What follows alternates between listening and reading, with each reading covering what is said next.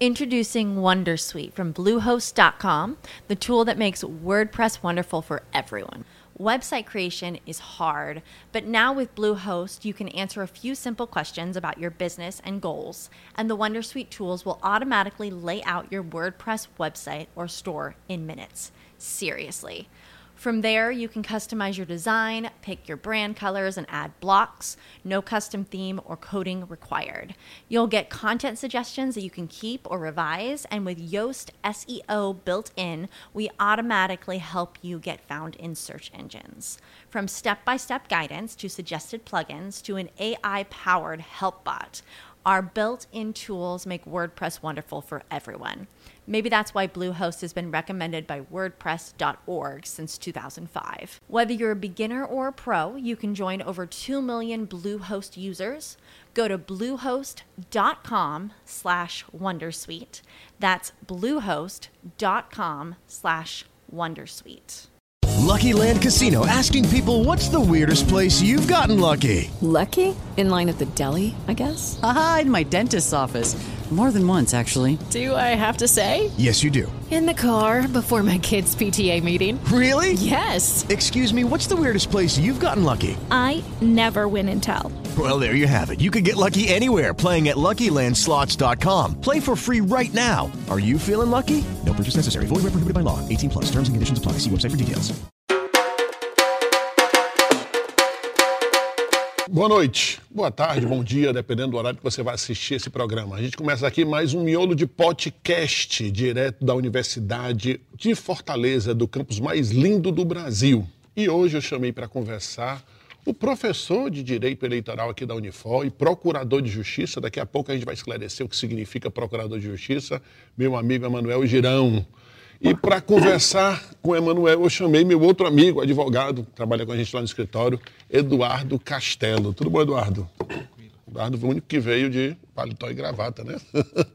Isso aqui não sai do, do figurino nunca, é difícil, né? É a militância, né? A milita... O procurador não precisa disso, mas o advogado ele está. É, mas eu sou advogado e estou sem, né? Não, porque eu já estou no terceiro turno, já deu para tirar o paletó né, nesse horário. E aí, Emanuel, tudo bom? Tudo bem. Cara, última semana de férias, né? Segunda-feira começa tudo de novo. É, exatamente. A partir da semana que vem voltam as aulas, né? Agora tudo presencial, graças a Deus, né? Então, vamos Tu teve alguma turma online semestre passado? Tive ainda uma turma remota que, por sinal, era que tinha mais alunos, né? Tinha cerca de 70 alunos. Turma muito boa, por sinal. Direito eleitoral. Só direito eleitoral. Tu, tem quantas turmas de eleitoral aqui? Atualmente, três turmas de direito eleitoral é. na Unifor.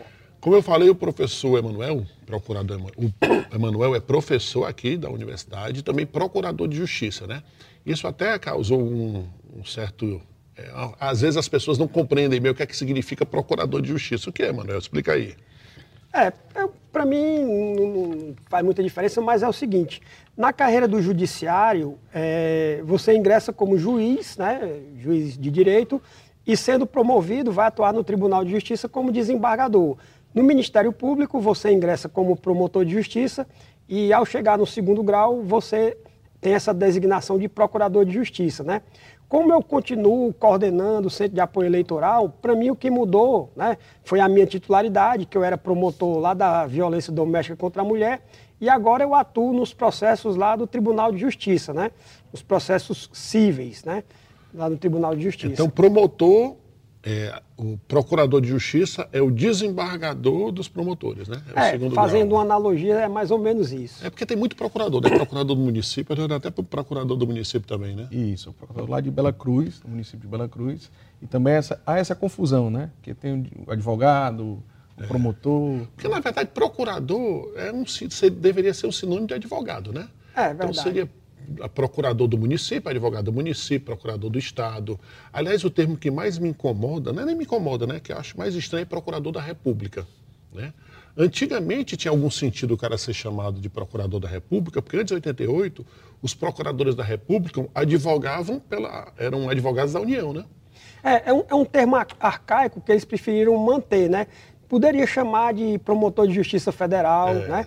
Poderia chamar todo membro do Ministério Público de, de, promotor de justiça, todo membro do Judiciário de juiz, né? Como acontece lá nos Estados Unidos, né? Todo é, é, membro do Judiciário é juiz, né? Então, É, É, eu, essa- lembro, eu lembro que em 88 houve uma confusão. e- é, existia os procuradores da República, o que faziam às vezes de Ministério Público e advogados da União. Em 88, quando houve a separação, teve uma briga para ver quem ficava com o nome, né?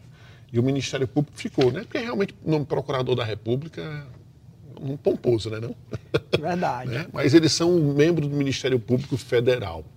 Emanuel, e aí? Como é que está preparado para essa eleição aí que vem?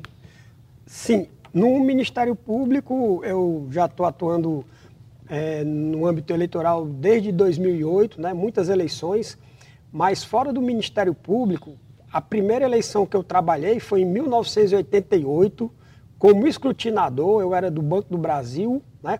O escrutinador é aquele servidor lá temporário da Justiça Eleitoral que faz a contagem das apuração. cédulas e tal, né? Então eu trabalhei em 1988 numa eleição no município de Pentecoste, né? É, a zona eleitoral era Pentecoste, é, Apuiarés e General Sampaio. Então foram praticamente quatro dias de apuração, né? É, muito trabalho. Em 96 ingressei no Ministério Público. Então, em 88, tu era do Banco do Brasil. Do Banco do Brasil. E trabalhou como escrutinador. Isso. 96, já no Ministério Público, trabalhei eleição no município de, de Ipueiras, né? É, a primeira eleição ainda era no, no, no- no voto de papel, Ipueiras. 98 já trabalhei na eleição de Calcaia, né? É, e continuei trabalhando nas eleições de 2000, 2002 e 2008 o Ministério Público criou o Centro de Apoio e eu passei a ser coordenador do Centro de Apoio Eleitoral. Em 2012, eu não estava no centro de apoio porque eu fui auxiliar o Procurador Regional Eleitoral, na época o doutor Márcio Torres, né? E 2014 foi o único ano que eu não trabalhei em eleição, porque eu estava como assessor de políticas institucionais do Procurador-Geral, né? Então eu, eu não trabalhei nessa eleição no centro de apoio eleitoral. 2016 voltei e continuo lá no centro de apoio até hoje, né? Eita. O Eduardo trabalha em ele- em eleição, né, Dana? Também. Trabalha- Também atuo na, nessa área eleitoral. E assim, é uma grande diferença dessas eleições que a gente vai ter para aquelas eleições municipais, né? Assim, a disputa, o acirramento, inclusive na justiça também é muito mais concorrida, é muito mais, a justiça é muito mais utilizada. né? Qual seria a visão assim do, do Ministério Público? Também tem essa visão como a gente tem da advocacia? Sim, agora o interessante é que, por incrível que pareça, né, até o, o presente momento está havendo mais confusão lá no TSE, né, na eleição presidencial, do que nas eleições estaduais. Né? No âmbito estadual ainda está tranquilo, eh, não tem muito problema na, na propaganda eleitoral. Eu acredito que a partir do, do- do- lá do, do dia 10, 15 de agosto ou dia 16, quando começar a campanha oficial, é que as coisas vão ficar mais acirradas, né? É verdade. Aqui no Ceará está tendo uma confusão a mais, né, na escolha do, de quem serão os candidatos e tal, mas verdadeiramente não está tendo muita briga, né? A, a confusão mesmo está lá na a presidente da República, né? A eleição municipal ela é mais acirrada. Você imagina o interior, um município pequeno, né? então tem aquela rivalidade já de sempre. Né? Então, quando é uma eleição dessas gerais, é um pouco mais distante. Né? A, a- a luta maior ali é pelo deputado. Né? É. Então, assim, para governador, senador e presidente fica um tanto mais distante. Emanuel, quando tu era, bom, tu era promotor de justiça, a gente passou a vida toda votando, se bem que eu votei em 88, aliás, não votei em 88 porque eu estava em trânsito, mas era para ter votado em 88 que eu já tinha 18 anos. Votei, a outra eleição foi em 90, 94, tudo de papel, né? 98, É, não, não, 94 já começou o voto. não, não, a urna eletrônica começou em 96 em poucos municípios, né? Ah. E foi aumentando e em 2000 houve a universalização, né? 100%, Todos, né? Todas as sessões eleitorais com urna eletrônica. Quando veio essa notícia, eu não me lembro. As urnas vão ser, a votação vai ser através de urna eletrônica. Tu lembra qual foi o sentimento? Ó, no, no primeiro momento, assim, a gente sempre tem medo do novo, né? Medo de que alguma coisa não pudesse dar certo, mas quando todo mundo viu o sistema funcionando, logo na eleição de 96, né? Porque já, já, já havia sido feito é, experimentos, né, tal. Quando ela foi usada efetivamente em, em alguns municípios e deu certo, uma apuração rápida, né? É, é, porque a urna eletrônica ela trouxe muitas vantagens, né? É, é, era muito difícil você conseguir apurar o voto de um analfabeto, né? Imagine um analfabeto tendo que desenhar um nome, um número, tendo que colocar o X ao lado do nome de um candidato que ele não, não consegue ler, né? Então ele tinha que, que, que decorar. Então, ela é, é, houve uma maior adesão, uma maior participação com o advento da urna eletrônica, porque todo mundo sabe usar equipamento eletrônico por causa do seu benefício, de tirar o Mas dinheiro. será que lá no começo era? Acho que no começo. Sim, acredito que sim. Já, já, já tinha. Eu acho que no começo, lá em 96, eu acho que a galera, até as pessoas que não. Os analfabetos, né, tiveram uma certa dificuldade. Maior até. A minha impressão. Eu trabalhei em algumas eleições, mas depois que a coisa acostumou, acho que não. Eu, eu, eu penso o contrário, Armando. É, facilitou tanto para a justiça eleitoral em relação ao processo eleitoral, em relação à apuração, como para o eleitor. Né? Você imagina esse eleitor analfabeto que ele levava, tinha que desenhar, tinha que procurar onde marcava um X, e é muito mais fácil chegar e digitar o número, né? que é semelhante ao de um telefone. Né? Então É. tem mais essa facilidade. Na Não, verdade, e já houve pesquisa em relação a isso, porque quando o analfa- analfabeto vê a foto do candidato, ele sabe que o voto está indo, então ele tem uma segurança. Antes, ali no papel, ele não tinha nenhuma. Na verdade, sem dúvida que o sistema, a urna eletrônica é fundamental. Ela apressa, ela torna mais célere, né, mais confiável e tudo mais. Mas é que eu estou lembrando que eu participei de uma eleição, a primeira eleição que teve, que eu- como advogado, né? A gente era contratado para trabalhar nas eleições e tal. E eu me lembrei que estava dando muita confusão com os analfabetos. A mesa era chamada para explicar, aí era uma dificuldade, né? Porque cara não podia dizer onde é que você vai apertar e tudo mais. Aí eu fiquei com essa impressão que talvez os analfabetos tivessem sentido mais dificuldade, né? Mas o fato é que, dificuldade ou não, com o tempo, eu acho que ninguém, nenhum analfabeto, tem dificuldade de apertar os dois números e ver. Já, já na minha militância, eu peguei alguns processos em relação a candidatos que não provavam a sua escolaridade.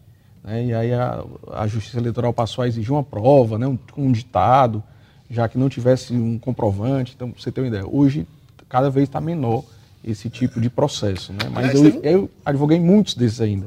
O Tiririca teve. Parece que o Tiririca, não foi?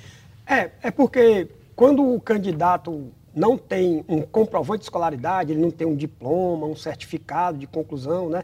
é, ele, ele precisa comprovar que ele é alfabetizado por meio de uma declaração que ele tem que fazer na Justiça Eleitoral, na presença do servidor. E o Tiririca, candidato a deputado federal, ele levou essa declaração Pronta. é, pronta, assinada. E, e a letra era bem diferente da assinatura. E depois ele mesmo disse que a declaração foi feita pela mulher dele. Só que isso gerou desconfiança, que ele era analfabeto. Ele foi submetido a um teste, esse teste é sigiloso, obviamente, para não submeter o Constrangimento. candidato a constrangimento. Mas a verdade é que ele foi considerado ao- é, aprovado, né? Eu, eu- eu acho que ele é alfabetizado, né? Para mim não existia nenhuma dúvida Não, sobre hoje isso. eu tenho certeza disso, né? Na primeira vez, Mas foi só lá é em duvidar se 2010. você. é- Não, você. Não, nós estamos desconfiando que você é analfabeto, né? Mas vamos fazer um teste sigiloso para não constranger. Poxa, só anunciar que o cara vai fazer o teste já é. Mas e- e- essa questão de desconfiar, eu lembro de um processo que eu peguei que era se tratava de uma reeleição.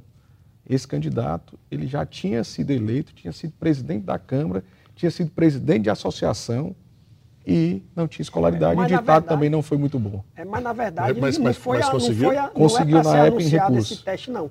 O Tiririca, porque assim, quando essa polêmica surgiu, o registro dele já tinha sido deferido.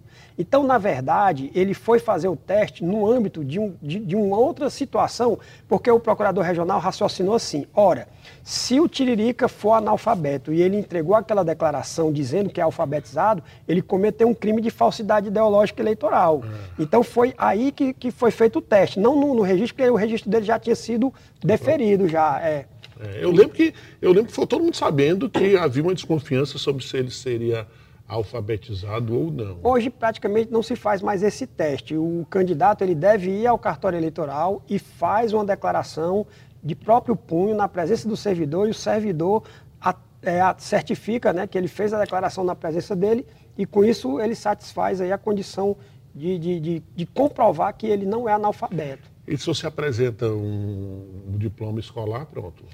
É, mas aí o, juiz pode, digamos assim, desconfiar, né? Da, da, da, da- de que apesar do diploma ele seja analfabeto. É, Existem poucas questões relativas a isso, né? É, Tá cada não- dia isso menos. É porque as pessoas que são analfabetas não- muitas vezes não, não atentam para disputar uma eleição, né? É, mas no interior tem, tem, inclusive eleitos, né? A gente sabe que a Eleitos, realidade é- grandes comerciantes, É. é, bem-sucedidos. Mas é bom fazer a conta. Na escrita não é muito bom. Na matemática é bom, no português, Matemática é boa, mas redação, na português. redação aí já complica. É, no interior tem muita coisa, né? Eu trabalhei em eleição. Há muito tempo que eu não trabalho em eleição, mas eu lembro que eu trabalhei nas eleições em Maranguape, acho que passei em Param, Parambu, não. Uma cidadezinha e o negócio é. Emanuel, a gente vai conversar aqui principalmente sobre um tema que nos últimos três anos ele veio, ele veio sendo tratado mais do que nunca, né? Sempre houve, né, desde que criaram as urnas eletrônicas, desconfianças acerca dela. né? computador, urna eletrônica, as pessoas acham que será que o que eu digitei lá ficou realmente registrado? A pergunta que eu faço é bem simples. As urnas eletrônicas são confiáveis? Elas são seguras? Olha, é, desde que eu trabalho né, com eleição, eu, eu procurei conhecer o sistema, né, até porque eu, eu preciso auxiliar os promotores né, quando surgem dúvidas, etc. É, e pelo que eu estudei, né, é, até hoje não, não conseguimos detectar nenhum tipo de fraude. E eu digo né, para a sociedade que o Ministério Público Eleitoral ele fiscaliza. Quando surge denúncia, o Ministério Público é o maior interessado em apurar, em chegar até o fim. É, a Polícia Federal também faz essa, essa investigação, né? porque se houver fraude, há crime, então o Ministério Público ele pode é, ele, ele mesmo investigar ou, ou solicitar à Polícia Federal. E uma coisa interessante, né? Em 2018, no primeiro semestre, eu tive um aluno que ele disse assim, professor, essa urna eletrônica, ela, ela é, é segura mesmo, ela é confiável, né? E ele era um aluno muito estudioso, eu acredito até que ele esteja assistindo aqui o nosso podcast, né? Que é o César Melo, mandei um abraço para ele. E eu disse assim, olha, por que, que você não pesquisa esse tema e escreve uma monografia sobre isso, né? Então ele fez o projeto, no segundo semestre de 2018 eu levei para trabalhar aqui no Colégio Ari de Sá, que é a maior seção, a maior eh, concentração de eleitores de Fortaleza, né? E expliquei para ele todo o funcionamento, nós est- estudamos juntos. Ele escreveu uma monografia, depois nós escrevemos um artigo eh, sobre isso, apresentamos no Congresso de Direito Eleitoral, né? E conhecendo o sistema, você conhece os dispositivos de segurança e você percebe, né? Não é que não seja possível fazer fraude. Se fizer a fraude, ela vai ser detectada. Essa é que é a questão. Ah. Tem dispositivos de segurança para impedir a fraude, mas se acontecer, ela será detectada e a eleição eh, será fraudada. Infelizmente, a maioria das pessoas não sabe como o sistema funciona. Então, eh, eu vou falar aqui alguns. Que a galera pensa o seguinte, ó, você está na urna eletrônica, um hacker pode chegar, invadir a urna eletrônica e trocar os votos. É, pois é. Por que que isso é uma loucura? isso é uma loucura porque a urna eletrônica ela não é conectada à internet. Então, tem uma porta aberta eu, isso, eu- eu vou explicar mais ou menos aqui como é que É funciona. que nem você invadir um Atari, né? É, Por aí. O, o- o Ministério Público, os partidos e a OAB fiscalizam todas as fases do processo eleitoral. Ministério Público, Os partidos políticos, Políticos e a OAB. OAB. Eles podem é, enviar lá representantes, inclusive pessoas da área da TI, né, da tecnologia de informação, ciência da computação. Então é o seguinte, mais ou menos em abril, os programas que são utilizados na urna eletrônica, é, eles são analisados por essas instituições, né, e em seguida eles são lacrados, né. É, hoje em dia, o, o código-fonte, o, que é o, o que é o código-fonte? É mais ou menos o que a urna eletrônica faz, né. Hoje em dia, o código-fonte, ele, ele já fica lá na página do TSE, para quem quiser olhar, né, é, o que é que a urna eletrônica faz. E depois da eleição, se você quiser comparar, né, se o que a urna eletrônica, é, o que foi utilizado nela, se é o mesmo que está na página lá do TSE, é, você pode olhar. Aí o que é que acontece? Hoje, as urnas eletrônicas, elas não têm nenhum programa eleitoral, nenhuma informação. Quando chega perto das eleições, é feita a carga da urna eletrônica. Ou seja, é, a Justiça Eleitoral vai introduzir os programas né, da urna eletrônica e vai introduzir as tabelas com os candidatos e os eleitores.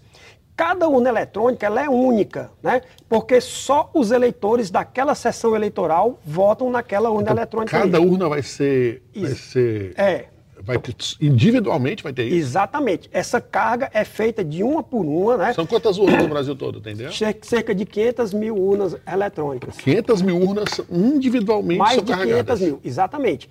É, então, essa, essa carga, como é que ela é feita? Como é que os programas são introduzidos? Através de um Slim Card ou, ou de, um, de um equipamento parecido com um pendrive, né? Então, são introduzidos os programas e as tabelas, né? Depois que é feita a carga da urna eletrônica, é gerado um, um relatóriozinho, né? Eu não sei se as pessoas já repararam, mas em cima da urna eletrônica tem um plásticozinho com esse relatório, né? Quando termina a carga da urna eletrônica, dentro do plástico tem aquele, aquele é, é, relatóriozinho lá. Esse relatório, a urna eletrônica tem um programa que gera um hash, né? O que é um hash? Ela pega o programa da urna eletrônica, a data, a hora e gera um código, que é aquele código bem grande, né? É, tipo ASD XY 3495 Sei. e tal. Então, se a urna eletrônica for alterada, quando ela for ligada, ela vai mostrar o código que tem que bater com aquele número que está em cima da urna eletrônica, né? Se alguém quiser fraudar, ele vai ter que fraudar de uma por uma a, a urna eletrônica. E vai ter que fraudar sem deixar ra- rastro, né? É, a urna eletrônica, ela tem dentro dela um dispositivo chamado de arquivo log, que todos os comandos eles são registrados lá, né? Então, na hora que a urna eletrônica é ligada, aparece lá. Sete horas da manhã aparece o código lá que a urna foi ligada, né? É, então todos os comandos, eleitor vo- votou, né? Tudo fica registrado ali é, nesse arquivo log. Se esse arquivo log for, for, for alterado, né? Vai, vai ficar registrado, né? A urna eletrônica. É porque o problema usa- é o seguinte: se o cara ele conseguir fraudar, vai ficar lá o registro, né? vai ficar lá o registro. Que alguém entrou na urna, alguém introduziu Alguém a senha, chegou, tirou. sistema. Alguém pegou cinco votos, tirou de um, botou para outro. É. Aí vai ficar lá o Não, registro. o que vai aparecer é que inseriram um comando para tirar voto de A e colocar voto para B. Vai aparecer esse comando lá, né? Ou seja, se fosse votação de papel, se o cara tira cinco votos e substitui por outro, ia ficar esse rastro. É, aí não fica, não, não tem como, não, não a teria como transferência ficar. da apuração para o boletim geral, né? Também Mas, ia ter mas esse tem, um, tem um outro detalhe, tem um outro detalhe, né, Armando? É, antes da urna começar a funcionar, é, ela imprime um relatório chamado relatório Zerésima. O que é isso? Zerésima, né? Zerésima. Na verdade, foi dado um comando para a urna fazer a apuração dos votos que estão nelas, né? Que estão nela. Como ninguém votou ainda, vai aparecer todos os candidatos com zero voto. Então, isso é uma prova né, de, que, não, tem... voto dentro do Ao sistema. carregar, ninguém carregou, ninguém com voto. É, exatamente. É, quando, quando termina a, a apuração, é, a partir de 5 horas da tarde, né, o último eleitor que tiver na fila, quando ele votar, que foi encerrada a votação, a urna eletrônica vai imprimir um documento chamado boletim de urna. O boletim de urna já é o resultado da apuração. Daquela vai sair, urna. Daquela urna. Vai sair todos os candidatos com a quantidade de votos, né? Então, tem um, um- um vídeo que diz assim, olhe, a fraude não é na urna, a fraude é no sistema de totalização. Só que esse boletim de urna, com a quantidade de votos dos candidatos, ele é impresso no mínimo em cinco vias. Uma fica no local da votação, lá na sessão eleitoral. Se você terminou de votar e depois você quer ver a urna que você votou, né? Obviamente que você não vai ver o seu voto, você vai ver o total. Então tá lá. É, hoje em dia, é, o boletim de urna ele tem um, um- um QR Code. Então qualquer pessoa pode bater uma foto e copiar o boletim de urna para o seu celular. Então vejam, o resultado da, da, da eleição já foi divulgado. O que a Justiça Eleitoral vai fazer é totalizar né, todas as urnas eletrônicas. Eu vou te dizer uma coisa que aconteceu em 2018. Em 2018, eu estava acompanhando a apuração e, assim, é, o, onde estava havendo disputa era na eleição do Senado, né, entre Eduardo Girão e o Eunício Oliveira. O Eduardo Girão saiu na frente, o Eunício Oliveira começou a diminuir.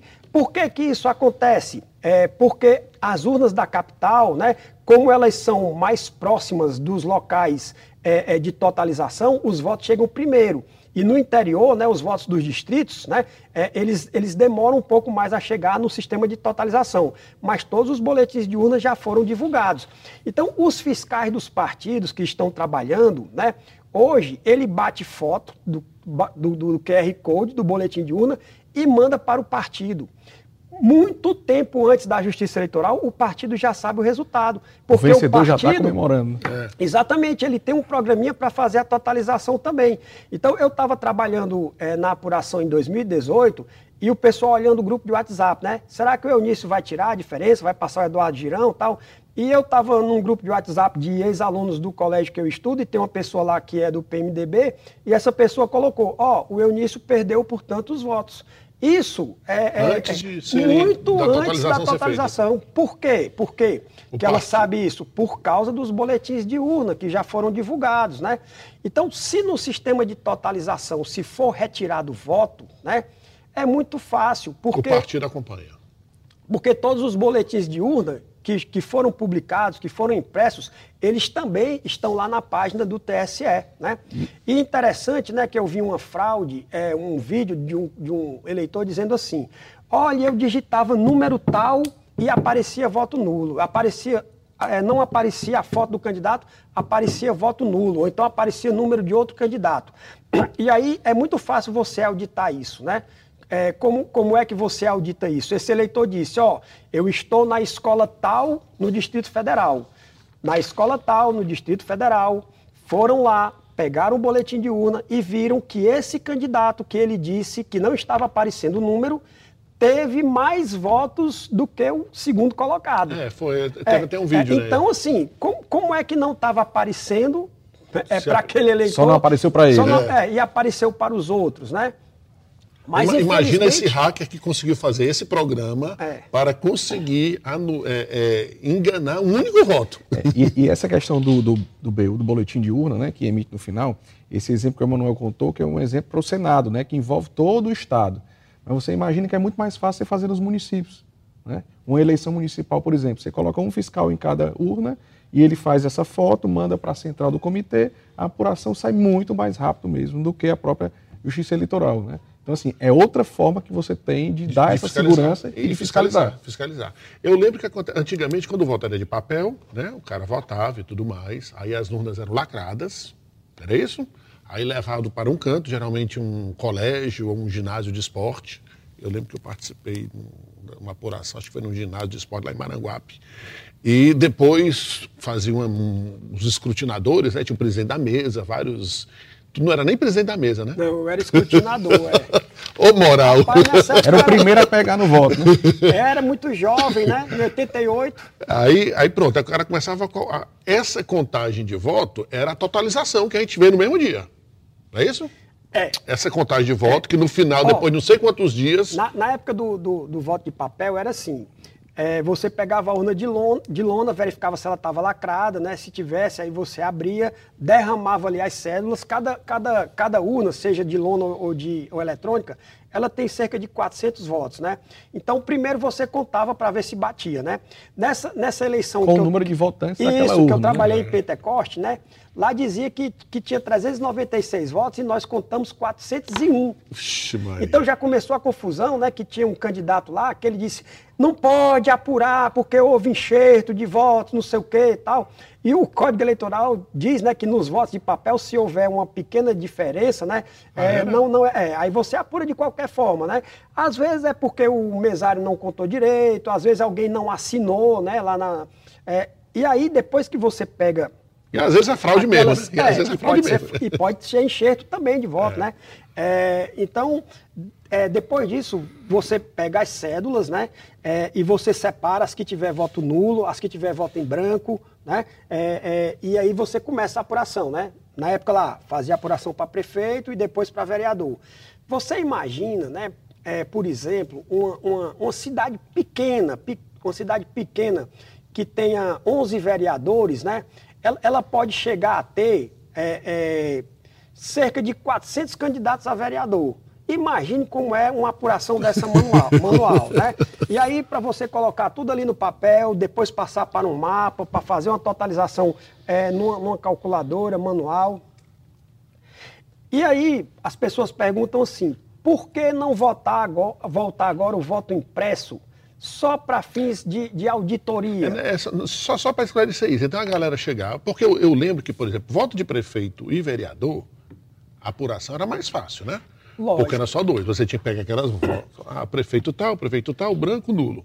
Prefeito tal, prefeito tal, E o branco, eleitor nulo. colocava o X, né? Então era muito fácil, né? É, dois ou três candidatos, tá ali o X, né, tal. É, o, o, eu quero fazer uma comparação com o voto, com o voto na urna eletrônica. Ou seja, eram pelo menos, sei lá, do, três dias, dois dias para apurar esses votos, porque cada mesa apurava mais de uma urna, não é isso? Tu, tu lembra quantos dias tu trabalhou? Não, cada mesa você vai apurando de uma em uma, né? Essa, essa eleição de Pentecoste foram quase quatro dias, porque lá era Pentecoste, Apuiarés e General Sampaio, né? Ou seja, vocês escrutinaram vários- E, e outra coisa, você só, você, só, você só passa para um município, é, para o próximo município, quando terminar o primeiro. Você não pode ficar fazendo apuração de dois municípios. Imagina, é, é, imagina exatamente, um a apreensão, candidato à é, apreensão. Você imagina É. a segurança desse local. Né? E veja quantas etapas podem haver fraude. Né? É, na conta... é no enxerto do, do voto, é na contagem, é na transferência para o relatório geral. é Olha, porque quando essa- você. Não, eu tenho dúvida sobre. Porque na verdade é o seguinte, ó, eu tenho dúvida se essa totalização foi correta. Essa dúvida tanto vai acontecer na votação eletrônica como de papel.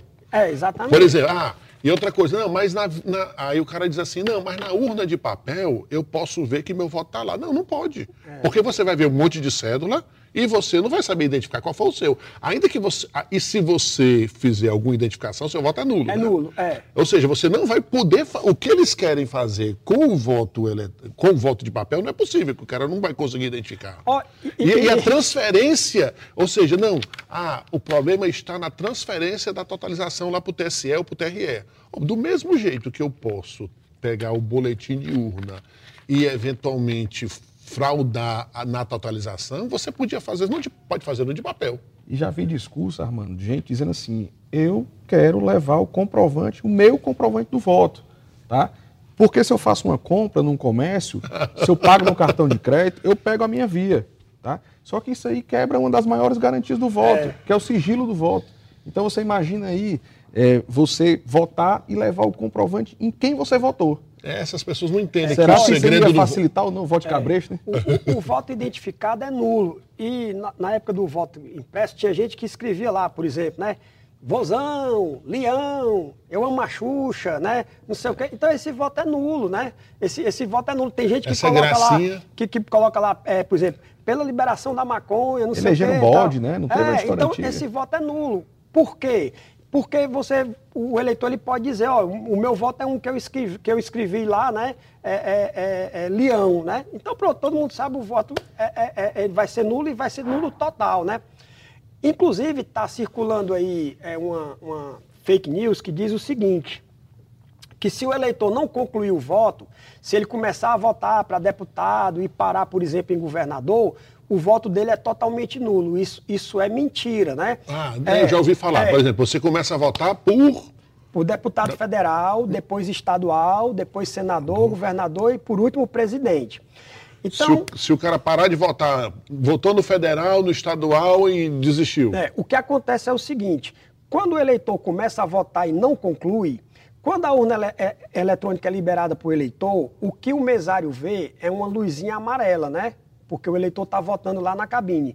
Quando ele terminar de votar, a luz amarela vai apagar e a verde vai acender e vai ter um, um sinal sonoro longo. Então todo mundo vai saber que ele concluiu o voto. Às vezes o eleitor sai sem ter concluído o voto. Nesse caso, o que é que a instrução do TSE diz? O eleitor será orientado a retornar para concluir o voto. Né? Se ele não concluir o voto, o presidente da mesa né, adverte ele que ele conclua, é, e o, o presidente da mesa, se ele não concluir de forma alguma, porque também ninguém pode obrigá-lo, né, é, o voto dele será suspenso. Se ele voltar depois, ele pode é, concluir o voto dele. Né? O voto dele será su- suspenso, onde ele parou, passa para o próximo eleitor. Se ele não voltar mais. Mas, aquele, mas se ele voltou para deputado estadual. Pronto, é isso que eu vou falar. Se ele não voltar, voltar mais, se ele não retornar mais, né? Se ele voltou para deputado federal, estadual, senador, e o voto dele foi suspenso, e ele não votou nos outros dois, o que ele tiver votado será devidamente apurado. E o que ele não votou, aí sim será considerado nulo. Mas não é o voto todo que será apurado como nulo, não. Isso é outra fake news qual sobre é o a poder, eletrônica. é, é bom explicar o poder do presidente da mesa, né? Tem muitos comentários que dizem o seguinte: ah, a pessoa começou a votar, mas o presidente da mesa sabia que ia votar contra o partido dele, por exemplo, né? E ele suspendeu lá a votação, ou cancelou, ou interrompeu. Mas é para isso que tem fiscal de partido e, é- e o eleitor também vai reclamar. Diz, ó, cadê o meu voto aí? Eu quero conclu- não, você encerrou antes de concluir. Isso- esse tipo de reclamação eu, eu nunca presenciei de presidente da mesa. Agora, uma fraude que acontece e que é com a mão humana é a seguinte, né? É, imagine aí uma eleição municipal que dá quatro horas da tarde, a grande maioria dos eleitores já votou e está lá só os mesários, o fiscal saiu, né? O fiscal foi lá para fora conversar e etc. E os mesários estão ali sozinhos e aí eles combinam de votar Por pelo eleitor que não compareceu. E aí se pega a- a- o caderno de votação, que é a lista dos eleitores, né? libera o voto, o presidente da mesa libera e o, e o outro mesário vota lá. É por isso que os fiscais eles não podem sair em nenhum momento do recinto da urna eletrônica. E veja, cada partido tem direito de manter um fiscal. Hoje nós temos 32 partidos, nós podemos ter 10 fiscais dentro de uma sessão eleitoral, né? Não, Então, é, é, porque tem co- coligação, né? É, ou é. seja, em tese, 32. pois é. E, e outra mudança que veio para também coibir isso é a questão da biometria. Né? Porque aí você, identificando o eleitor através da biometria, vai evitar essa fraude. É, ainda tem um problema porque é, é, é possível, se a biometria não bater, né, você autoriza o Isso. voto. É, é, é, É, um, um avanço vai ser só biometria, né? É. Porque hoje em dia, se você, sua biometria não está batendo, eles digitam lá o número. Né? É, tem gente que não tem a digital, agora, não tem problema. Como, como, como descobriram essa, essa fraude que os mesários praticam? Maus mesários, que são exceções, né? A grande maioria dos mesários são cidadãos muito, muito honestos, né? Que prestam um grande serviço, Poxa, né? o serviço do caramba. É, no domingo, é, todo mundo. Né? Geralmente servidor público, né? Até É, porque ele ganha uma folga em razão daquele trabalho, é. né? Então se descobriu por dois motivos. Porque eleitor que justificou o voto lá em outra cidade apareceu como se Ah, ele tivesse é. votado lá na cidade onde ele é eleitor. Então isso, isso, isso aí foi que detectou essa fraude. Mas a verdade é o seguinte: essa fraude, que é feita através da mão humana, pode ser feita em qualquer tipo de votação. Sim, qualquer tipo pode de ser feita na votação. votação exclusivamente no papel, na votação exclusivamente eletrônica e na votação eletrônica é, conjugada Ou com o seja, o impresso. problema não é a urna, É, o problema é. é o ser humano. É mesmo porque e quanto pode- menos você tiver, A tirar essa, essa in- interferência dele, melhor, né? é, Mais seguro fica. A compra do voto vai sempre acontecer. E, e a questão aí do voto impresso para fins de auditoria, né? Pois é, então, a, a proposta que tem é o seguinte, né? Deixa eu ver se a proposta, que, a última que passaram, né? O eleitor vota, vota lá o número do candidato que ele quer, né? E quando ele aperta lá determinado dispositivo, é feita a impressão do voto, né? votou para bode zero. Aí, para ele concordar com aquele voto, ele aperta, aciona outro botão e aquele voto cai numa. Num, é? Num, urna, Um né? recipiente um endevassado. recipiente defasado. Por quê? Por quê? Porque, a princípio, me parece que isso aí seria uma segurança a mais É. para depois você contar. É, Mas por que, que não? assim, a- pode até ser que esse sistema venha a ser implantado, né? Se o É. legislador entender e, não houver inconstitucionalidade. Mas, assim, isso vai trazer outros problemas, né? Não vai trazer mais segurança ao pleito. E eu vou explicar por quê. Então, o que foi que o legislador aprovou e o Supremo considerou inconstitucional? É, como você falou, o eleitor começa a votar, né? Vota ali para deputado federal, estadual, governador, senador, presidente da República. Quando ele terminar o voto, né? O voto só será concluído quando ele confirmar. Então, pelo sistema que foi aprovado, antes dele confirmar, o voto seria impresso. Ou seja, ele vota em todo mundo, É, o voto seria lá, impresso, aí ele, ele veria através de um vidro ou um plástico, ele veria.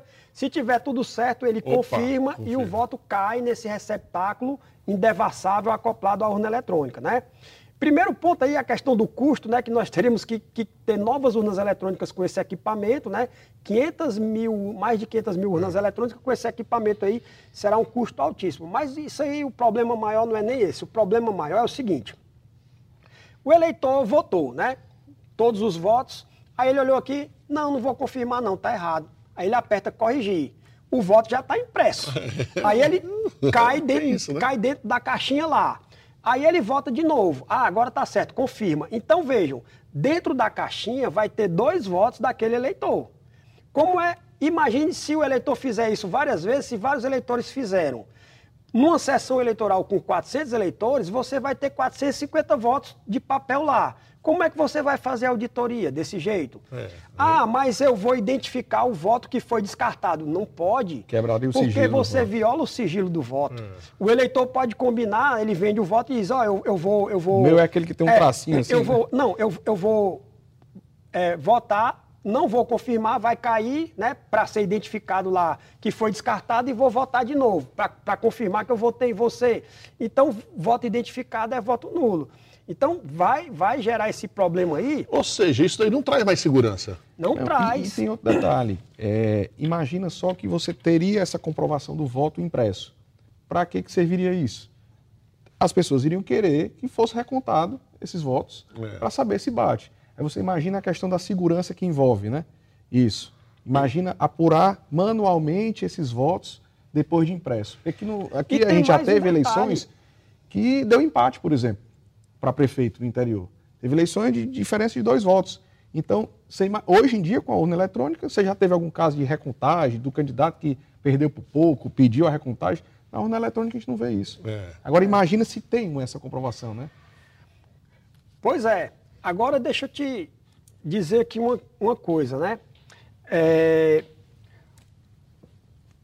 Vamos supor que alguém peça recontagem lá, uma auditoria, né? Então tá aqui o resultado. Nós tivemos um pedido em 2014, né? O Aécio Neves, Isso. inconformado com aquela derrota, ele Então, pediu lá. mas eu digo assim, tendo um sistema de, de voto impresso, né? Então, tá aqui o, o- o resultado dessa urna eletrônica aqui, o que a urna eletrônica eh, registrou, e vamos contar agora os papéis, né? Vamos, vamos contar os papéis.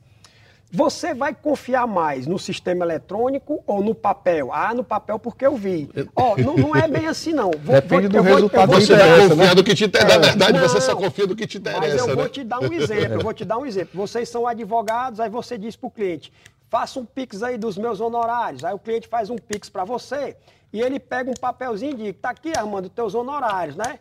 Você confia nesse papelzinho? Você vai entrar no extrato da sua conta corrente e vai olhar se o dinheiro entrou. Exatamente, é. Né? Por quê? Porque é muito fácil eu falsificar um papelzinho. É. Né? A, a- a- a impressora ela tem um padrão, é só você saber qual é o padrão, eu, faço, eu falsifico, né? E na hora lá da recontagem, você.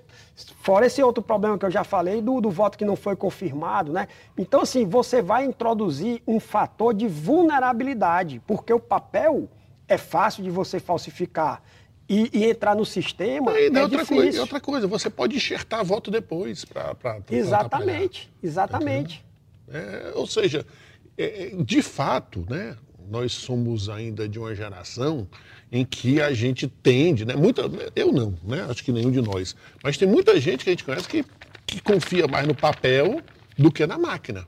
Tá entendendo? Agora, eu acho que depois de 96 para cá, não há notícia de nenhuma eleição que foi fraudada com voto eletrônico. Houve? É, não. O único que reclamou? E- e- foi o Aécio. A, a pro- a propósito do que você falou aí, né, do, do, do papel, é, hoje em dia, eu tinha um amigo que ele juntava todos os comprovantes de cartão de crédito que ele usava, né? Aí eu pergunto, se você chega com um papelzinho dele ali no banco e diz assim, olha, eu, eu passei 100 reais no meu cartão e entrou foi mil, né? Isso daí vai provar alguma coisa para o banco? Não vai, tanto é que hoje em dia você vai usar o cartão de crédito, todo mundo que tem cartão de crédito usa, a pessoa pergunta, ó, Você quer a sua via? E a maioria diz, não quero. Né? Por quê? Porque você vai olhar depois o sistema, né? É, é, É engraçado, é, rapaz, eu nunca, rapaz, eu não me lembro da última vez que eu pedi lá o Eu comprovante. também nunca peço. Mas, Armando, a gente está debatendo isso aqui, essa questão da segurança da urna, por conta das fake news, né? Que é um assunto que, na verdade, o problema não é a urna. O problema são as fake news que a Justiça Eleitoral tem enfrentado. Né? Inclusive, teve deputado né, caçado em razão de fake news, justamente por conta desse. De, de, foi um discurso que ele fez, uma live, né? Que teve. Quem é o, aquele Francisquinho? Francisquini, né? Então é. ele teve. Deputado estadual, né? Isso, ele fez um- uma live, essa live teve mais de 4 milhões de visualizações, mais de 600 mil compartilhamentos, onde ele dizia sobre fraude nas urnas. Né? E aí o TSE cassou, né? O STF confirmou a, a cassação dele. Então eu acredito que hoje o, o grande mal que a gente vai enfrentar, que está enfrentando em todas as searas e também na justiça eleitoral, é a questão das fake news. Né? é, Na muito- verdade é porque fake gente- news sempre existiu, né? É. Mas com o WhatsApp, elas proliferam com... As redes sociais né? estão da, Né, né? nessa... Mu- Muita gente se aproveita da ignorância dos outros, né? As pessoas não conhecem o sistema e acabam acreditando, né? Como você falou, acredita num papel e não acredita lá naquele sistema. A, a urna eletrônica ela tem mais de 30 dispositivos de segurança. Ela usa a, a mesma tecnologia das criptomoedas, criptomoedas a, a- tecnologia da blockchain, né? É, então, tudo, tudo que é feito ali na urna eletrônica quem é advogado, hoje você trabalha com processo eletrônico, né? Então, alguns princípios do processo eletrônico também eles são usados é, é, no sistema é, é, da urna eletrônica. Por exemplo, é, os comandos ali, eles, eles, eles não são apagados, né? É, quando você tem um processo eletrônico, você sabe que, que as petições elas vão entrando, né? E você não tira documento do processo eletrônico. O, o máximo que pode acontecer é ele não poder ser visualizado por algumas pessoas, né? Porque o juiz mandou desentranhar e aí se dá um comando para não visualizar, mas ele não é retirado. Mas fica lá registrado. Fica lá registrado. É a mesma coisa da sua conta. Quando entra um crédito ou um débito indevido na sua conta, que você reclama no banco, o, o registro não desaparece. Aparece um estorno. Olha, entrou um débito aqui indevido de 100 reais. Aí aparece um estorno de 100 reais, mas você vê, né? Então fica tudo registrado ali para Então- ser feita a Então, auditoria. se um hacker entra lá nos computadores do TSE e faz uma modificação lá, vai ficar o registro de que foi modificado. E a grande questão da Exato. segurança aí, Armando, é porque, que muita gente também não sabe, que a urna eletrônica não tem nada a ver com a internet. né? Então, hoje, cada dia que É. passa, os golpes digitais, né, os golpes que bancos, apesar de ter todo esse investimento em segurança, mas todo dia tem gente caindo em golpe. É. Mas a urna não tem esse acesso Pois de é. internet. É liga- ela é ligada só na tomada. Não essa tem questão porta. do hacker, essa questão do hacker são duas coisas. Primeiro, se alguém invadir o sistema de totalização e mudar os votos, isso é muito fácil de ser mostrado por causa dos boletins de urnas que já foram divulgados, já foram publicados e estão lá no site do TSE. E quem quis, quem quis bateu foto do QR Code, é, gravou no seu celular, no seu sistema, né? Então é, é muito fácil mostrar, né? É muito fácil. É porque as pessoas acham que é o seguinte, ó, ah, eleição para governador, candidato A ganhou com 1 milhão e 500 mil votos, candidato B ganha- perdeu com 1 milhão e 400 mil votos. E pensa que não, só foi anunciado, não existe uma totalização dizendo que urna A teve não sei quantos votos para o candidato A, para o candidato B, não sei quantos votos que foram eh, nulos e branco. Ou seja, tem todo um relatório para dizer em quem é que votou, quem foi, onde é que você recebeu o voto, como era também no voto impresso, né? Ou seja, isso daí fica, não é uma coisa que você confia, ah, o TSE disse que fulano ganhou e pronto, você vai ter que confiar. Armando, é, eu acredito que o doutor Eduardo saiba do que eu vou falar agora, né? É, na eleição municipal, principalmente, quando termina a eleição, o candidato, ele vai lá nos boletins de urna, de um por um, e ele fica anotando, né? Por quê? Porque ele tem um planejamento, ele, ele esperava ter tantos votos na urna, né? Então ele fica olhando lá. Então, se uma urna lá ele esperava ter 50 votos, ele teve 30 ou 40, né? Ele vai atrás de descobrir quem foi o eleitor que furou e por que furou, né? Então, isso daí a gente vê, né? É, é- é- é muito comum, mas nenhum candidato desse é- é, levanta suspeita com a urna eletrônica. Porque aí ele, ele vai atrás do, do eleitor dele lá, saber por que furou, o cabo eleitoral, né? Inclusive, isso acontece muito com, com o candidato que, que, que compra votos, né? Que ainda tem, a gente ainda tem essa prática aí, é, infelizmente, no Tem Brasil. muito, tem? Tem. Teve um que me procurou é, e disse assim, depois da eleição, parte tá errado. Isso que foi que eu. Porque no bairro tal eu trabalhei tantos votos. Não saiu nenhum. Tá errado. Nem a pessoa que eu contratei lá para trabalhar para mim tem alguma coisa de errado. O que, é que a gente faz? Eu disse, pai, procure outro advogado, porque eu não tenho tese para isso aí, não. Mas o cara foi falar numa segurança, assim. Teve até manifestações, fez o TRE, lembra aqui também de um vereador em Fortaleza, que foi lá protestar porque o voto dele não saiu, entendeu? O problema disso aí não é a urna, né? É falta de voto mesmo. Eu Outra comprei, coisa- eu comprei os votos e não, Não me tá entregaram. Isso é, isso é coisa do PROCON, né? Não é com a justiça eleitoral, não. Outra coisa interessante, né, Armando? É, no dia da eleição, é, em todos os estados, né, é, é feito um sorteio de algumas urnas eletrônicas. Então a urna está pronta para ser utilizada. Pai, está aqui, ó, na, na Unifor tem uma sessão eleitoral aqui, a urna vai ser utilizada, foi sorteada. Vem uma equipe aqui, pega aquela urna, leva lá para o TRE, né? Fazer a votação paralela. Exatamente. Algumas urnas elas são sorteadas, né? E aí o que é que acontece? Você faz uma votação simulada. Então você insere é, tantos votos para candidato A, tantos votos para candidato B, tantos votos para candidato C, tudo isso filmado e, a- e em seguida você tira lá né, o boletim de urna e você vai checar se o que entrou corresponde ao que saiu no boletim de urna, né? Então você prova que aquela urna está funcionando é, adequadamente, né? Pois é, o fato é que as pessoas, hum, mais do que nunca, esses últimos três anos, né, três anos e meio, a- as desconfianças sobre as urnas aumentaram muito, né? E o- eu- tu me passou lá no grupo do WhatsApp uns cards. Renato, tá me ouvindo aí?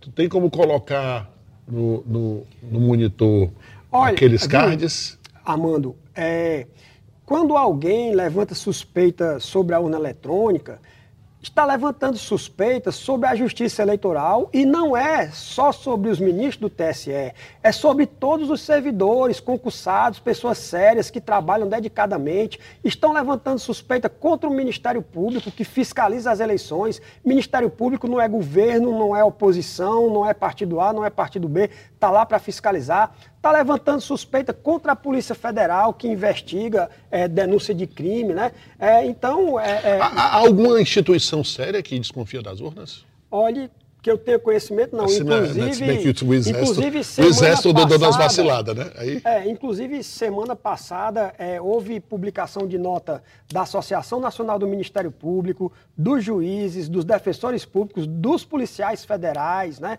Então, do- de, de- da OAB, né? Então, é, é, É, na verdade, não- acho que é o único. Né? Se puder colocar aí, Renato, pode colocar. Se, é o único. Olha o Emanuel me passou esses cards sobre uma ação do Ministério Público, é do Mato Grosso do Sul, né? Mas parece que tu disse que vai ser. É, essa campanha do Mato Grosso do Sul, ela vai ser replicada em todos os estados, né? Vamos, vamos lançar essa campanha aqui é, no, no, no Ceará na semana que vem. Mas essa campanha aí é o seguinte, né? Que a sociedade ela pode confiar no Ministério Público, né? Não, não é porque não houve fraude até hoje que a gente vai descuidar. Então, o Ministério Público vai fiscalizar, vai continuar fiscalizando. Nós vamos fazer um trabalho com os promotores eleitorais para que eles apurem todas as denúncias que surgirem nas eleições, né? É, exatamente para evitar qualquer suspeita. E a gente tenha uma eleição como vem acontecendo desde 88, né? Dentro da normalidade e o candidato vencedor, né? Seja diplomado e, e assuma e exerça o seu cargo. A Justiça Eleitoral, o TSE, fez um pacto né, de enfrentamento à desinformação, né, junto com o STF também, porque essa desinformação, essa fake news que é bastante conhecida aqui, que a gente tem enfrentado, além de pôr em risco a própria democracia, também põe em risco as instituições, como você bem falou. Está né, tá, tá em jogo a Justiça Eleitoral, o Ministério Público, enfim. Isso aí é um, é um mal que tem que ser combatido. Volta aquela outra, Renato, que é mais completa. Ó. O Ministério Público fiscaliza o registro de candidatura, a propaganda eleitoral, pesquisas eleitorais irregulares, o abuso de poder econômico ou político, o uso indevido dos, indevido dos meios de comunicação, a corrupção e a fraude nas eleições, se o candidato é ficha limpa. Bota aquele primeiro, de, aquele verdinho, o primeiro. Ele quer, E, e, ó, e, e a bem votação. precisei, Armando, que foi citado nesse card anterior, é, essa fiscalização do Ministério Público e também pelos partidos políticos, né, é. feita não só no período eleitoral, tá? É. Isso aí tudo pode acontecer, inclusive antes do período eleitoral. Esse, volta aquele ali, aquele ali é interessante, ó, porque aquele ali falou praticamente o antes, ó, o, o MP fiscaliza o, no dia das eleições e faz auditoria e teste nas urnas, você falou aqui, conferência dos lacres das urnas, apuração e a totalização dos votos. Ou seja, você desconfiar do voto eletrônico é você desconfiar praticamente de todas as instituições desse país. Porque imaginar que o Poder Judiciário está envolvido numa fraude, né? e ninguém descarta essa possibilidade, mas que todas as instituições que o fiscalizam estejam mancomunadas com ele, né? porque tem o MP para fiscalizar, porque o, o, judiciário faz eleições, organiza as urnas eletrônicas, né, publiciza, chama as pessoas, pelo que eu entendi, pelo que eu me lembro, chama até um dia lá para os hackers tentarem invadir o sistema. É, isso, isso daí é o chamado teste público de segurança. Né? Então, a, a Justiça Eleitoral, ela até desativa alguns dispositivos de segurança né, para que estudiosos, hackers, né, tentem invadir exatamente para descobrir é, é, possibilidades de fraude. Né? É, e, e, quando algumas é, vulnerabilidades são encontradas, a Justiça Eleitoral corrige. Por exemplo, uma vez é, encontraram uma vulnerabilidade, né? Qual era a vulnerabilidade? No começo, a urna eletrônica, quando você teclava né, no, no, nos números, emitia um sonzinho, né? E cada, e cada tecla era um número diferente. Então, um, ah. um, uma equipe lá disse o seguinte: olha, se eu souber quem está votando é o Armando. Se eu estiver em determinado local, captar o som, né? É, e, e, decifrar aquele som, eu vou saber em quem o Armando votou. Então, isso violaria o sigilo do voto. Por exemplo, o candidato A é Dó-Ré, né? Aí, Se Dó, aí o cara ficava assim, opa, aquele então, ali votou. o candidato, é, vamos supor, do partido PP, que é o 11, né? Então, quando ele aperta um, ele aperta mais rápido, né? Porque é, é um em um de novo. É. Aí o cara ficava aí, só o, nas oiças ali. O TSE, ele, ele é, é, consertou essa vulnerabilidade, né? Outra coisa, ó, a urna eletrônica, ela é uma garantia de acessibilidade, né?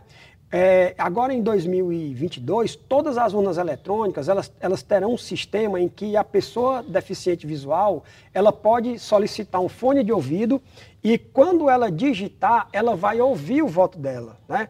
Então, é, é, a, o que não é possível na urna tradicional. Exatamente. Não, se bem que quem quer a urna, quem, quem quer a mudança, não quer a volta do voto de papel, né? Só quer, só que ia querer adaptar para imprimir o voto. É, exatamente. Né? Pra... Agora, agora seria, na, na Ou verdade... então não quer nenhum e nem outro, está só querendo plantar uma certa insegurança. A grande verdade, né? a gente sabe que, né? Não, essa discussão não era para a gente estar tá tendo mais, né? Desde 96 Depois de 20, de 20 e tantos anos, né? desconfiar anos sobre a zona eletrônica é, é, é, loucura, né? Eu acho que a gente estava no momento de discutir outros assuntos relacionados à, à é, política, uma, voto uma, distrital, reforma uma, política em si. Uma coisa interessante, né? É, muitos países usam o sistema eletrônico de votação, né? Não é, não é, dizem que é só o Brasil. Butão não, e não sei Vários países usam é, sistema Inclusive nos Estados Unidos, alguns estados é, lá. Pois é. Agora o que acontece é o seguinte: cada país tem um sistema eleitoral diferente. Então, por exemplo, a maioria dos países da Europa que adotam é, o sistema de lista fechada, lá você não tem oportunidade de votar em Francisco, José, Maria, Silvana, você vota em partido. Então é muito fácil você fazer uma apuração em que o eleitor tem cinco opções de votos, seis opções Só de partido, em... pra, diferentemente é. de é, é, hoje em dia, né, que o número de candidatos diminuiu, esse ano agora vai, vai ter uma redução de 50% do número de candidatos, mas mesmo assim, ó, o Ceará, com 46 deputados é, estaduais. 46 deputados estaduais, né? Cada partido pode lançar 47 candidatos. Você multiplicando por 30, nós podemos chegar a mais de 1.200 candidatos a deputado estadual. É. Como é que você vai fazer uma apuração dessa? É, mas na verdade Para é, depois você fazer é, um, um, uma auditoria Uma ali. nisso. É, porque na verdade aí, a, a gente sabe que né, o, o, objetivo não é falar sobre isso, mas o pano de fundo é uma... É uma é uma grita já, né, uma reclamação antecipada pelo resultado das eleições que virá. É, isso daí eu não vou falar porque. não, não, mas é, é, tanto é que, enfim, né, No miolo de pote, isso é papo de perdedor, né? Isso mais ou menos você quer Isso, dizer. isso- é papo de perdedor, né? De quem já está antecipando. É, mas, mas lembrar que quem inaugurou essa crítica mais acerba, né, mais contundente contra, contra o voto eletrônico foi em 2014 o Aécio, né? Que, que, É. que não ficou. Acho que, sei lá, será que. O que é que passava na cabeça dele na época? Porque o cara foi eleito a vida toda, mas realmente aquilo ali teve, uma, teve um pro- problema, não, né? Parece que as eleições estavam sendo apuradas e não podiam ser divulgadas, porque ainda, o Acre ainda estava votando, né? É, E quando divulgaram, já estavam já estavam Uma diferença. uma diferença muito grande, né? É, o, o Brasil é um país continental que tem vários fusos horários, né? Então a, a, a, a eleição ela começa às 8 horas, termina às 17 horas, é, só que era o horário local. Esse ano, por causa disso, vai ser tudo no horário de Brasília, né? Exatamente para evitar. Porque o que acontece é o seguinte: vamos supor que seja 17 horas no horário de Brasília, terminou a votação em todos os estados que estão no fuso horário de Brasília. Mas ainda, mas tem estado que ainda está votando, né? E você não pode divulgar O o, resultado, você não pode começar a divulgar o resultado da apuração, né? Então só quando terminar a votação em todos os lugares, né? E aí foi onde surgiu essa história de que nesse intervalo, né, e tal, É, aquela história da sala lá- escura, né, Tem- que não tem que- existe sala escura. Não, porque É, o, o- o- o atual presidente ele fica dizendo que existe uma sala escura, que é tudo acontece dentro de uma sala escura. Rapaz, eu não Não, mas, mas existe essa. Mas eu ouvi Não, falar. O TSE disse que não existe, né? Que lá, porque lá o TSE, no dia da eleição, é fiscalizado pelos partidos, né?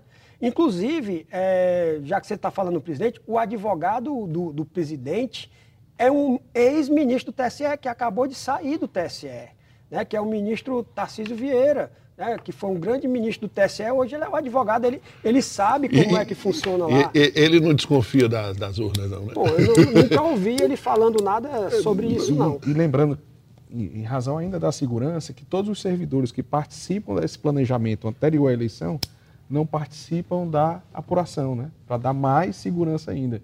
Então não há essa interferência. É, é, desconfiar das urnas eletrônicas sempre me parecia uma loucura. Eu até entendia no começo, né, quando era novidade, as pessoas terem um certo, é, uma certa resistência e tudo mais, mas também tem as, as pesquisas, né? As pesquisas, de alguma forma, é, é, é uma forma de. É, a- a- o, problema, o problema da pesquisa eleitoral é que é, a pesquisa eleitoral ela é um prognóstico. Então, Retrato do se- momento, Se, né? acontecer um fato, é, o que foi divulgado ali na pesquisa pode mudar completamente, né? Ou então algo que aconteceu no próprio dia da eleição, né? Como às vezes um, um- um trabalho de boca de urna, ali, alguma coisa é, é, que, que muda. é, é, o, o problema é as pessoas acharem que a pesquisa eleitoral é o É. resultado da eleição, né? A, a pesquisa eleitoral, ela, ela, ela tem, ela é feita sobre critérios científicos, né? Você não precisa comer um bolo de chocolate todo para dizer que o bolo é de chocolate. Se você comer um pedaço do bolo, você sabe que é de chocolate. Então a pesquisa eleitoral é, assim: você, você Um- um analisa um ilustrar- pedaço do bolo, né, do eleitorado, mas não, tanto é que ela tem margem de erro, né? Que ela tem. Isso é como um exame de sangue, né? Você não precisa tirar o sangue todo do corpo. Não, Exatamente. Essa parte aí é o positivo, agora o resto eu não sei, né? Vai ilustrar o quê? Não, era esse exemplo, né? Não só É. o bolo, né? Mas a questão do exame de sangue, assim. Exatamente. você- por aquela amostra ali, você já disse. Po- Pois é, então eu posso divulgar entre os meus amigos que realmente a urna eletrônica é confiável. Eu não vou, talvez eu não convença todo mundo, né? Mas Olha, o- o- a sugestão que eu dou é conhecer o sistema, né? Se você tem uma opinião formada e não vai mudar a sua opinião, então ninguém pode fazer nada. Mas se você tem curiosidade, né? é- é, procure saber como é que o sistema funciona, né? é, quais são os dispositivos de segurança. Procure fontes confiáveis de informação, né? E a melhor fonte dessa informação, o próprio Tribunal Superior Eleitoral, tá? ele tem no site dele várias fake news já desmascaradas. Né? Então, para cada fake news, que, fake news que aparece, ele faz uma matéria provando que aquilo ali é mentira. Então, é uma boa fonte de Pois pesquisa. é. Né? Saiu uma pesquisa sobre a confiabilidade das urnas eletrônicas. Parece que diminuiu, né? Parece que diminuiu de 80 e poucos por cento para 70 e pouco. É uma, é uma campanha grande contra as urnas, naturalmente, que ela vai retratar a disputa política que está acontecendo de alguma forma, né? É, exatamente. Quem, quem não conhece né, a- a- o funcionamento do sistema, vai acabar acreditando, né? É, mas o problema aí é que, infelizmente, a gente tem, por exemplo, o Exército Brasileiro, né, as Forças Armadas foram convidadas para participar. Aí eu imagino que o Faquin tenha feito esse convite para dizer assim, ó, finalmente vocês vão entender que a coisa Olha, funciona, mas- mas- achando que ia ver a chancela. Infelizmente não aconteceu isso, né? Ou seja, é triste Mas- que esteja Mas o acontecendo isso. Respondeu né, todos os questionamentos da- da- da- das Forças Armadas, né? É, foram, foram respondidos lá né, os questionamentos de forma técnica. né? Fo- E interessante né, que a, a, a urna eletrônica, o projeto da urna eletrônica foi concebido é, pelo ITA e pelo IME. Né? Engenheiros lá do Instituto Tecnológico da Da Aeronáutica Aeronáutica, e do Exército. do, do Exército, né? E, e uma pessoa do, do- do TSE. Eu até é, é, sugiro, quem quiser aprofundar o assunto, tem um livro chamado O Quinto Ninja, né? O Quinto Ninja era o, o técnico do TSE, né? O, o- o especialista né, em ciência da computação, que participou do projeto da urna eletrônica. E por que, que ele era chamado de Quinto Ninja? Né? Ele é o, o, o, o Giuseppe, né? ele, ele é descendente de italiano, e os outros quatro, todos eles er- eram, é, pelo menos três tinham, tinham origem oriental, Oriental, né? é. aqueles engenheiros com cara de japonês, coreanos. É, é, e aí chamavam os ninjas, né? E ele. Era o quinto ninja que não Era ninja, é. mas era o Giuseppe. Pois é, então acho que está esclarecido, né? Quem tiver dúvida aí, não sei se a galera aí que assiste a gente tem alguma dúvida sobre as urnas eletrônicas, não tem, né? O que não significa que não possa haver algum problema, problema que, se, que é muito fácil de ser fiscalizado. E no dia da eleição, qualquer ocorrência, procure o Ministério Público, o juiz eleitoral. Procura né? a OAB, Procure a OAB, Polícia Federal. Procure o advogado do partido da sua confiança, que ele vai saber o que fazer, né? Ele vai saber dar um encaminhamento. Agora, é, é, o que não é admissível é alguém querer perturbar os trabalhos de votação, né? Querer que a votação pare, querer fazer confusão, querer quebrar equipamento, que inclusive é crime com a pena pesada, né? Pois é, terminamos. Passou rápido? Passou? Gostou do papo? Gostou? É muito bom. Esclarecedor? Acho que foi esclarecedor, né? Pois é, pessoal, a gente termina aqui com mais, com mais um miolo de pote, agradecendo aqui ao professor Emanuel, meu grande amigo, Eduardo. muito- Eduardo. E para onde é que eu olho? Para cá? Pois é, pessoal. Terminamos mais um miolo de podcast. Semana que vem a gente volta às 20 horas, quarta-feira, às 20 horas, aqui direto do campus mais lindo do Brasil, direto da Unifor. Beleza? Até a próxima. With the Lucky Land slots, you can get lucky just about anywhere. This is your captain speaking. Uh, we've got clear runway and the weather's fine, but we're just going to circle up here a while and uh, get lucky. No, no, nothing like that. It's just these cash prizes add up quick. So I suggest you sit back, keep your tray table upright, and start getting lucky. Play for free at LuckyLandSlots.com. Are you feeling lucky? No purchase necessary. Void where prohibited by law. 18 plus terms and conditions apply. See website for details.